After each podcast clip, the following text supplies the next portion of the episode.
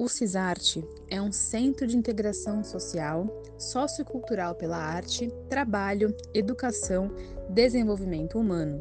A proposta do CISARTE vem como um instrumento de superação da vulnerabilidade social, do preconceito e do estigma da pessoa humana. O CISART tem como proposta interagir com diversos setores da sociedade, como um ponto de ligação, aonde converge o diálogo, reconhecimento e pertencimento dentro do espaço e na própria cidade.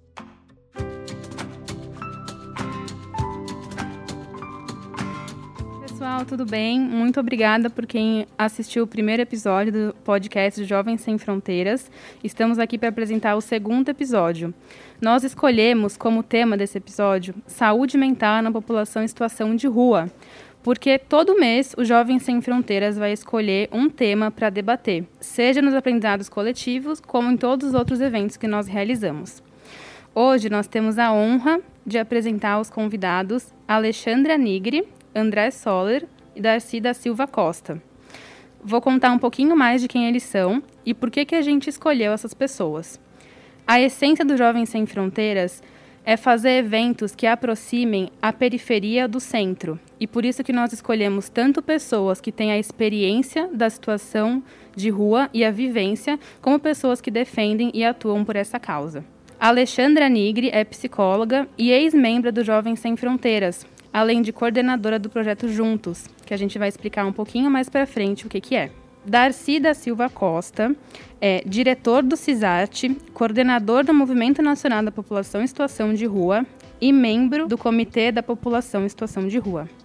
André Soller é presidente do SP Invisível e eu estou aqui hoje para mediar esse encontro.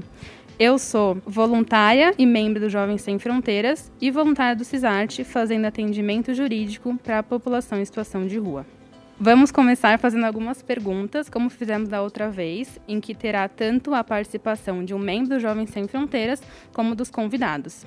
Eu queria que você contasse um pouquinho para a gente como que surgiu o projeto Juntos e qual é o seu papel dentro dessa estrutura e do CISART. Muito feliz de estar participando desse podcast, muito feliz de que vocês estão fazendo esse podcast, é super importante. E ainda mais com esses dois convidados, acho que é um papo bem importante.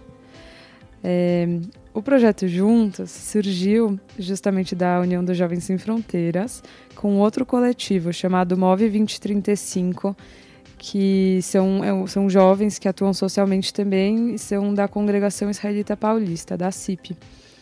E a gente se juntou no início de 2020 com o professor Jorge Broid, que é da SUR Psicanálise, que realiza um trabalho há muito tempo com pop rua, é, pela visão da psicanálise, com a escuta nas ruas e é, quem tem dado todo o suporte técnico do nosso projeto.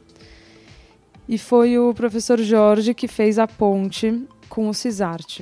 Então, desde o início, o projeto Juntos surge com a ideia de fazer um trabalho com população de rua, mas que fosse além de uma ação assistencialista pontual e sim um projeto muito bem pensado tecnicamente, a longo prazo, com um engajamento profundo assim de voluntários que estivessem dispostos tanto a causar transformação quanto a serem transformados também. Então, essa parceria do Jovens Sem Fronteiras, do Move 2035, da SUR, com o professor Jorge Broid e o CISART é o que a gente chama de Projeto Juntos. O CISART é uma instituição que existe desde 2016 e que, ao longo desse tempo, já teve vários parceiros que realizaram atividades lá no espaço. É um espaço muito bacana, no Viaduto Pedroso, mil metros quadrados, assim, inacreditável, vale a pena visitar. E o Juntos, a partir de 2020, então, se tornou mais um dos parceiros e atualmente ouso dizer que é o parceiro principal. O Darcy pode me corrigir. Mas a gente está tá aí é, dando um apoio, na verdade, em algumas frentes. A ideia, desde o começo, não era chegar com uma proposta de trabalho específica, pronta, proposta por nós e sim que fosse algo construído em conjunto. Então, a gente identificou juntos que existia uma demanda institucional do CISART de consolidar um estatuto, um CNPJ da associação, formar os conselhos consultivos, executivo e tal. Então, os nossos voluntários advogados deram uma baita força nisso e fizeram acontecer toda essa estruturação tão importante para o CISART se consolidar, ter, ter mais força é, e poder é, ter mais solidez no trabalho que eles já realizavam por tanto tempo. Outra frente que a gente atua, então, é na ponta também, com o público que frequenta o CISART, com as pessoas que têm situação de rua. E aí a gente oferece atendimentos.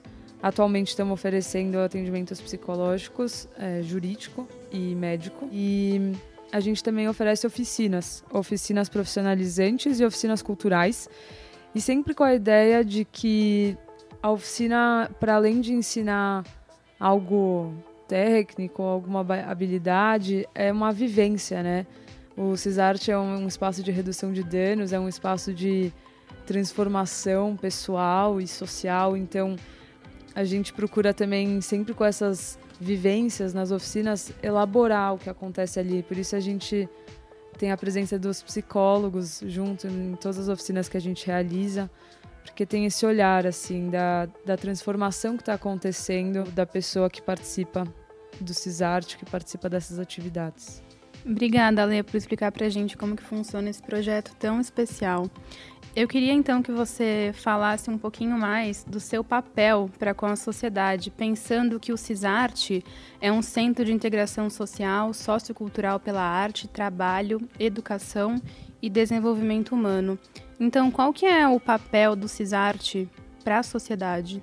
O CISART e o projeto juntos, consequentemente, tem o intuito de, eu diria que realizar justiça social, né? Uma expressão, enfim, poderia ser várias outras, mas eu digo isso porque o CISART é um meio, assim, de, de superar estigmas e preconceitos e, e promover a dignidade dessa população.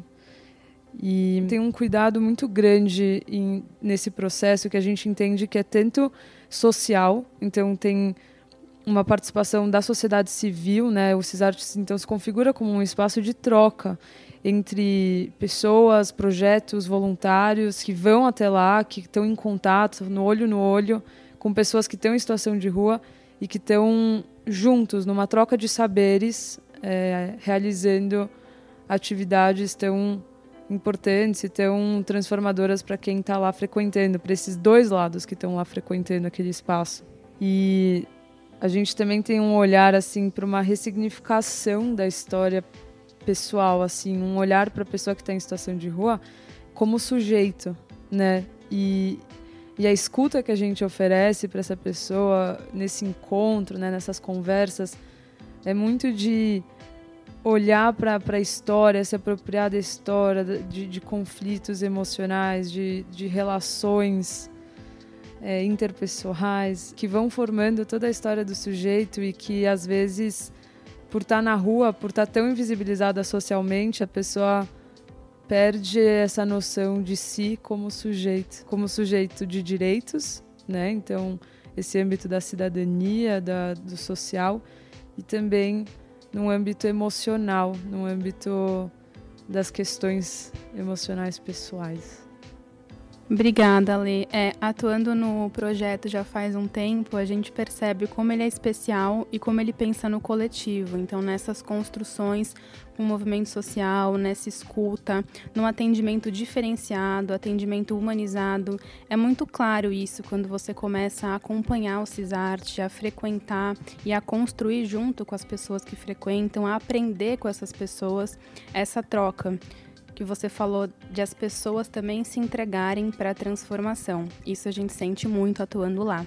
Bom, Ale, muito obrigada. E eu queria, para concluir aqui a sua, sua fala com a gente, perguntar qual você acha que é o diferencial do projeto do CISART, pensando que existem outros projetos que também trabalham com a população em situação de rua. Então, como você falou, realmente você entrando no CISART fica claro assim qual é o diferencial.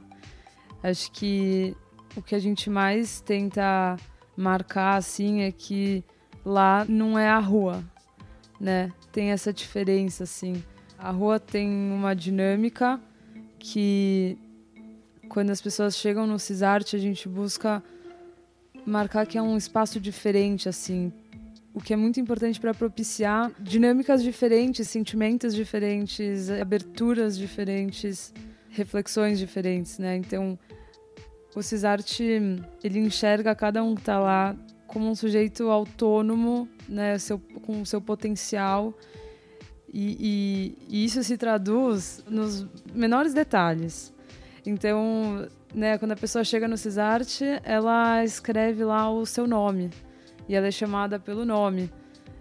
Não por um número, não por um registro, não por um apelido, mas pelo seu nome. E isso, por si só, às vezes já, já toca, já resgata muita coisa a questão da higiene do lugar também, assim. O Cisarte é tão bem cuidado. É, e a palavra é cuidado, não só higiene, né? A higiene como, como uma forma de cuidado, que muitas vezes é isso que não tem, né? Nos equipamentos públicos ou na rua. Nossa, também o Cisarte é, é, é muito artístico, né? A, a decoração do Cisarte é tão potente, assim e está no nome né, do, do, do, projeto. A gente acredita que a arte é um instrumento tão importante para a inclusão social, para a transformação pessoal. E é um pouco isso, assim, a arte inevitavelmente faz com que a gente olhe para essas pessoas como pessoas de potencial, assim, não para além da vulnerabilidade que elas vivem. E é um pouco, assim, esse olhar que torna a atuação lá diferencial, assim. Contanto que é, é uma consequência mesmo que as atividades elas sejam construídas em conjunto, que a Pop Rua tenha um papel ativo, um papel de empoderado assim na, no uso do espaço. Então, outro exemplo, a sala de informática, os computadores não têm tempo limitado para uso coisa que não tem em nenhum outro lugar. Né? Um espaço que a Pop Rua pode usar o computador por tempo ilimitado. Eles que têm que se organizar e dividir o tempo e, né, e, e escolher como eles vão usar aquele espaço. Acho que é isso, essa capacidade de escolha, essa, esse poder de escolha, essa oportunidade de escolha, que traz muito diferencial. É, só também o diferencial também do projeto Juntos, né? É, que também está no nome. é, é, muito, muito caro para a gente o valor de que tudo que a gente for fazer para a rua seja com a rua. Então, a gente reconhece nosso lugar assim social, nosso lugar de privilégio até social. A gente é um grupo de universitários, majoritariamente brancos, e né, a gente não tem vivência em situação de rua e a gente tá nesse projeto muito para aprender, com muita, muita abertura para trocar mesmo. Assim, a gente entende que quem está na rua tem um saber tão incrível, assim, tão né, de vida, que às vezes a gente não tem e a gente tem um saber diferente que né da, da, academia um saber técnico cada um com a sua profissão e, e não faz sentido a gente só chegar lá e impor qualquer coisa. A ideia é construir algo em conjunto mesmo, que faça sentido para eles e que sirva para potencializar o que já é potente, o que já é da rua, assim. Começando o ciclo de perguntas para o Darcy e para o André, queria começar assim. Sabemos que por vezes não há auxílio às pessoas em situação de rua, muito pela falta de sensibilização por essa causa e também por existir um degrau entre política assistencialista e garantia da dignidade das pessoas em situação de rua. Nesse cenário, qual que é a importância do projeto de vocês para essa situação? O SP Invisível hoje, na frente de atuação do que ele faz, ele leva dignidade para essas pessoas e instrui a sociedade contando as histórias dessas pessoas. A visibilidade social é algo muito importante para que essas pessoas se sintam vistas pelo mundo. O que acontece é que muitas vezes as pessoas passam por uma pessoa em situação de rua e não cumprimentam, não dão um oi, não percebem ela ali. E quando a gente começa a contar essas histórias nas redes sociais, o que a gente começa a escutar das pessoas é que esse trabalho tem feito com que elas enxerguem as pessoas em situação de rua no cotidiano delas. E é nesse cotidiano que a transformação acontece. Que essas pessoas começam a ser vistas, enxergadas, onde elas têm atenção, onde elas recebem carinho e dignidade. E o SP Invisível, com o trabalho que faz hoje, contando essas histórias, falando sobre esse assunto, levando conhecimento social sobre a realidade da população de rua, começa e tem a intenção de construir uma sociedade mais conscientizada e mais receptiva à causa das pessoas em situação de rua. Então eu acredito que o trabalho que o SP Invisível exerce hoje tem essa capacidade e tem esse objetivo de fazer com que as pessoas entendam que a pessoa mais importante é aquela que está na sua frente. Então a gente tem que dar atenção para as pessoas, independente de quem ela seja. A proposta do CISART, ela vem justamente nessa questão da superação da situação de rua. Né? Isso é um processo que é construído de uma forma integrada, junto com todos os envolvidos, né? Dentro desse processo de saída das ruas. O CISART ele vem também como uma ação prática, que o papel é, do movimento nacional da população em situação de rua sempre foi um papel de exigir né, a efetividade da, das políticas públicas para a população em situação de rua. E não só no contexto da caridade, como por muitos anos né, tem sido essa forma pejorativa né, da mendicância, o mendigo, o pendinte, que a população em situação de rua tem sido reconhecida é, pela sociedade. Então a gente se reconhece como pessoa e também se reconhece também como uma pessoa revestida de direitos e que a sua situação não é somente uma situação é, por erros, né? que é a questão da culpabilidade da pessoa pela sua situação atual. Então, quando é, se vê qualquer ação, tanto por parte do poder público ou por parte da própria sociedade, uma ação que ela vem simplesmente ofertar né, um prato de comida ou qualquer outro tipo de ação, mas que não lhe garanta o direito de escolha daquela pessoa de querer permanecer naquela situação ou ela ter uma oportunidade de sair da, da, daquela condição, a gente vê isso como uma grande violação de direitos também.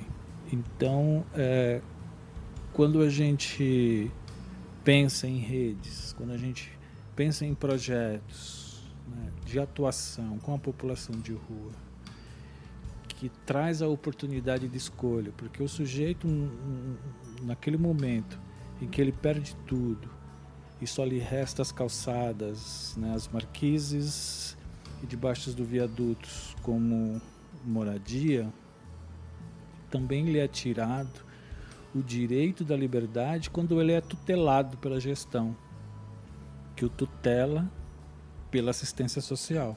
Mas você não vê uma transformação real, mas uma manutenção da sua situação de miséria. Então, ele vive como que vive num eterno castigo, aonde o prato de comida que é lhe dado simplesmente o mantém vivo para que o resto dos seus dias ele passe naquela situação de rua. Então não se vê uma política efetiva ou uma ação transformadora aonde se reconheça o sujeito como uma pessoa de direitos. Pensando que existe um estigma da população em situação de rua, como que nós podemos trabalhar para o reconhecimento dessa pessoa como sujeito de direitos e assim conscientizar a população sobre essa população em situação de rua?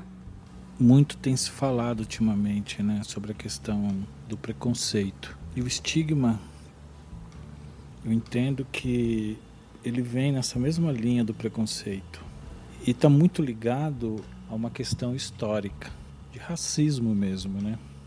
E esse estigma, ele é visto muito forte na nossa sociedade de uma forma cultural muito enraizada na nossa cultura brasileira. Então, pela questão da cor, da onde a pessoa mora, ou se a pessoa está na situação de rua, a maneira como essa pessoa fala, isso é imposto por um pensamento dominante que é estabelecido com uma forma correta, né, a, a, maneira correta ou a valorização de uma determinada modo de vida ou mesmo de uma determinada cor. E isso entrou de uma maneira tão forte na nossa sociedade que a superação do estigma ele também é um grande desafio.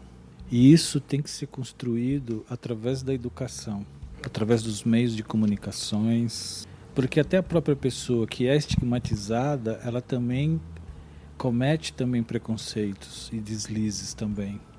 Às vezes reafirmando e reconhecendo isso também. A gente percebe muito isso entre a própria população de rua quando uma pessoa chama a outra, por exemplo, de boca de rango, por exemplo, pelo fato de ele depender né, de que outra pessoa o alimente, então ele estigmatiza também aquela condição em que ele vive e ataca também a sua né, o seu companheiro que está ali na mesma condição que ele. E valoriza né, o seu opressor muitas das vezes. Então, é, a conscientização né, das, seria né, uma das principais ferramentas, o sujeito se enxergar dentro do seu universo, a sua posição, o seu lugar como pessoa, como ser humano, se desprendendo de tudo aquilo que lhe foi imposto como certo ou errado, tentar enxergar novamente o mundo como uma criança né, que chega ao mundo que é desprendido de todo tipo de preconceito e ele vai descobrindo isso na medida que ele vai crescendo, vai se tornando é, consciente de si e ele percebe que ele está dentro de uma situação em que de muitas das vezes ele não consegue se libertar. Então esse é um processo educativo e vai exigir a participação né, todos. Então hoje a gente tem um educador centenário, Paulo Freire, que é reconhecido mundialmente, mas no nosso governo atual ele não é reconhecido. E, e a gente tem um governo que dissemina né, o, esse tipo de preconceito e, e tantas outras coisas e nega esse tipo de libertação que se é possível fazer através de um aprendizado consciente a partir da sua realidade. Bom, a conscientização social e a desconstrução desse estigma que existe hoje na sociedade sobre a população de rua, ela se encontra no centro do propósito do que o SP Invisível faz. O SP Invisível, ele tem um olhar tanto para as pessoas em situação de rua que sofrem, quanto para a sociedade que muitas vezes não vê esse sofrimento ou até mesmo reforça que esse sofrimento é simplesmente uma responsabilidade deles e não uma responsabilidade social. E demonstrando um pouco da história da população em situação de rua, é como a gente quebra, como a gente rompe esse preconceito social do porquê aquela pessoa está na rua, de como ela chegou na rua, mostrar que ela tem necessidades, que ela merece dignidade, que muitas vezes a falta de estrutura social que a gente tem hoje faz com que essa pessoa vá para a rua ou com. A gente vê um, vários padrões no porquê as pessoas vão pra rua, né?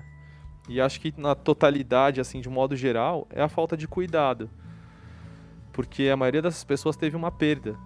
E isso ocasionou dessa pessoa ir pra rua. Ou uma perda de um familiar, ou a perda de um trabalho, a perda de algo que a significava como ser humano, né? Como ser humano digno e respeitado. E quando ela se sente fora disso, ela está na rua. E a forma da gente conscientizar e, e, quebrar esse preconceito, eu acho que é comunicando com a sociedade a verdade, sabe? E as histórias dessas pessoas têm esse poder.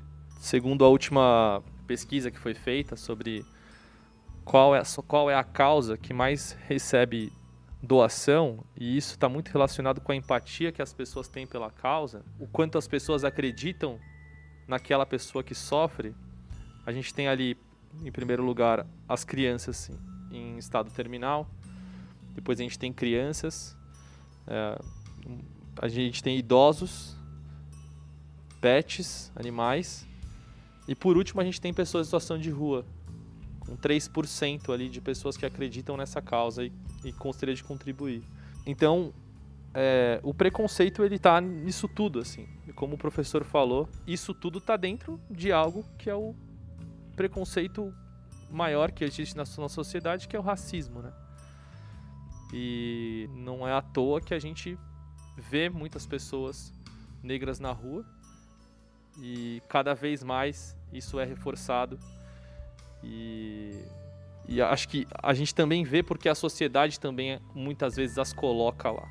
Não sei se está muito difícil de entender essa parte que eu estou falando de que a sociedade as coloca lá, mas é por uma questão de cada vez que a gente tira a oportunidade de alguém, e principalmente de alguém que não tem uma estrutura familiar ou uma estrutura financeira, a gente está reforçando a nossa superioridade e demonstrando a inferioridade que a gente tem pelas pessoas que às vezes mais precisam.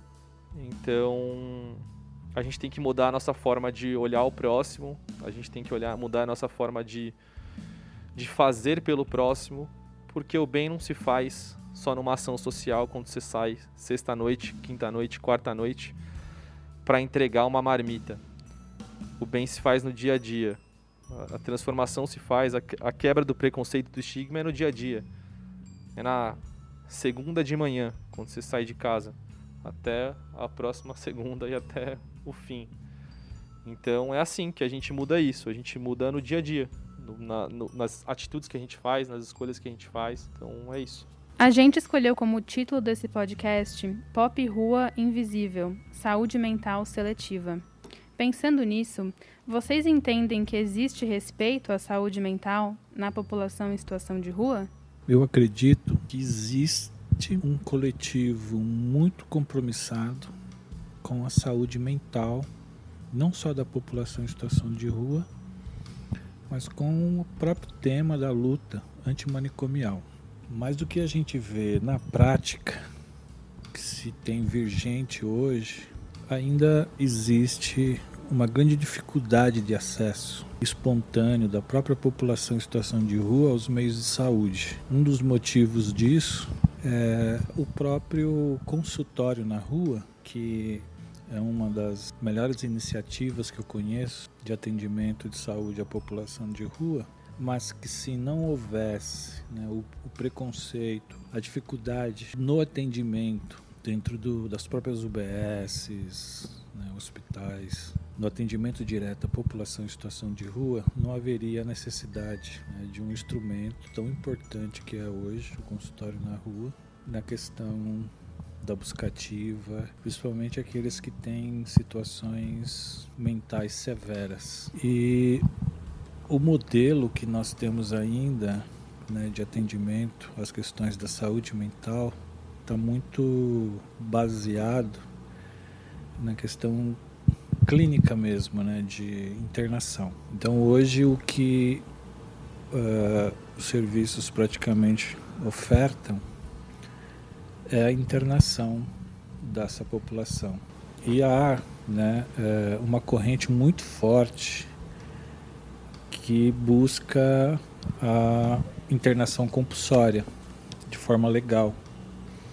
Já tivemos vários desafios em relação a esse posicionamento do executivo, né, da gestão do governo, que tem sido enfrentado assim de uma forma muito intensa, política também de álcool e droga.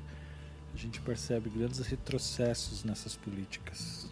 E também, é, se eu não me engano, tem uma PEC, não sei se é a 33 ou a 32, que ela também vai trazer grandes retrocessos nessa questão, né? E isso é uma preocupação e os movimentos sociais, as, a sociedade antimanicomial tá bastante atento a esses temas, justamente para que a gente consiga né, atender de forma humana né, as pessoas que têm esse tipo de sofrimentos mentais, né, desde os mais severos aos mais leves. Né? É um tema muito importante hoje. E lidar com pessoas que têm algum distúrbio mental, a gente tem que ter uma mente muito aberta para que a gente não julgue né, as atitudes e as ações das pessoas sem um conhecimento apropriado da situação. E o tempo todo a gente está lidando com uma população assim.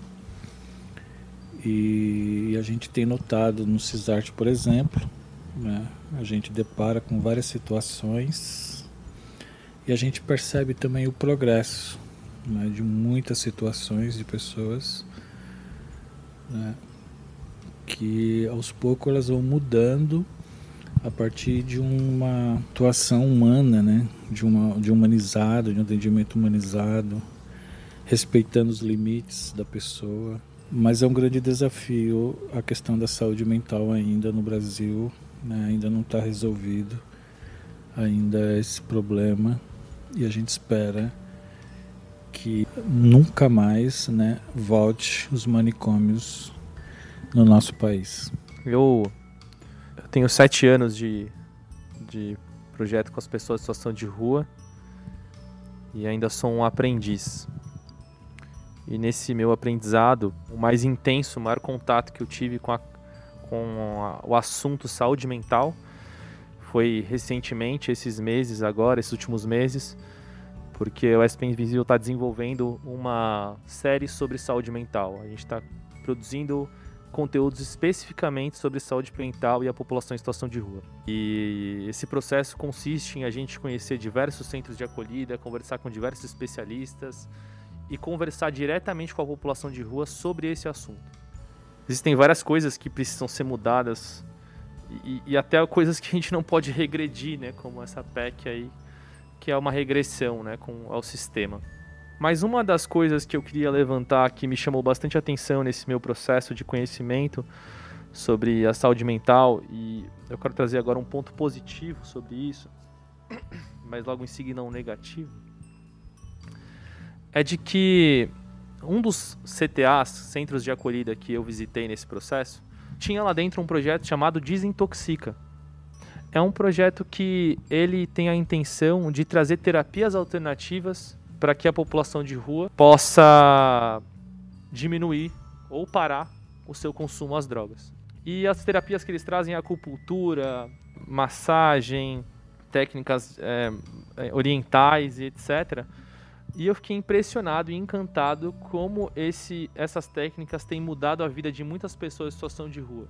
Realmente achei, fiquei impressionado de depoimentos que eu escutei da população de rua me falando o quanto aquilo realmente fez com que, ela, com que aquela pessoa parasse de, de ser usuária, né?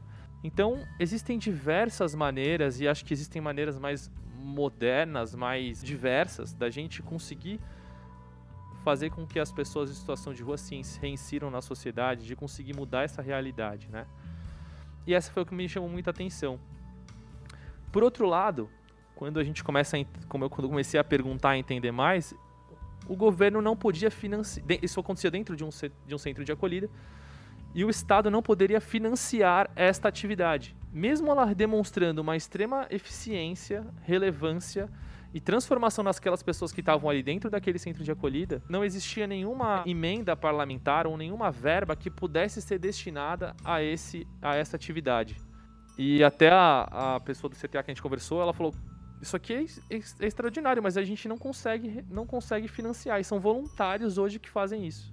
Então realmente é, uma, é, um, é um problema, é uma.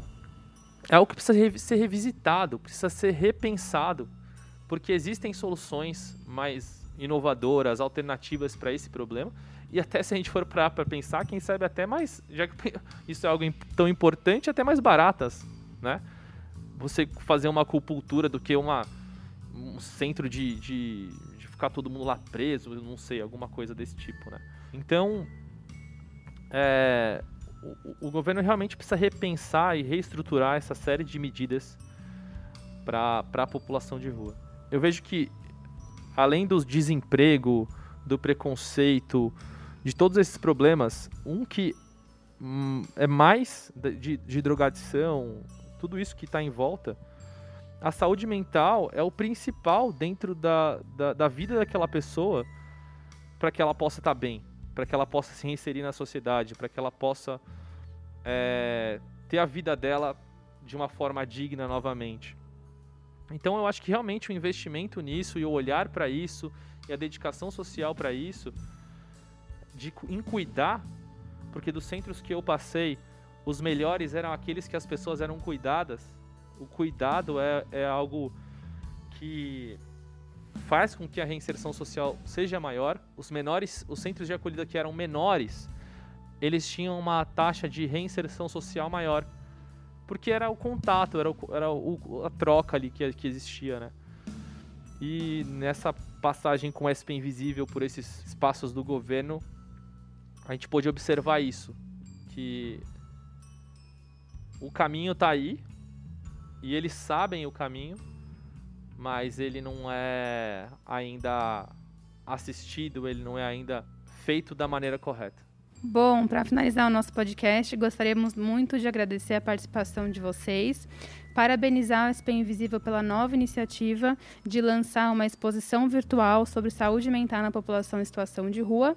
E nós queríamos entender um pouquinho de o que motivou isso, o que motivou vocês a construir essa exposição virtual. Se vocês puderem contar um pouquinho mais para gente. O SP Invisível, nesses últimos sete anos, fez um trabalho muito voltado à conscientização social, mas muito atra através do ponto de vista da população de rua. E existem outros pontos de vista que também são dos especialistas, dados, informações, é, que a gente decidiu também trazer para essa pra discussão.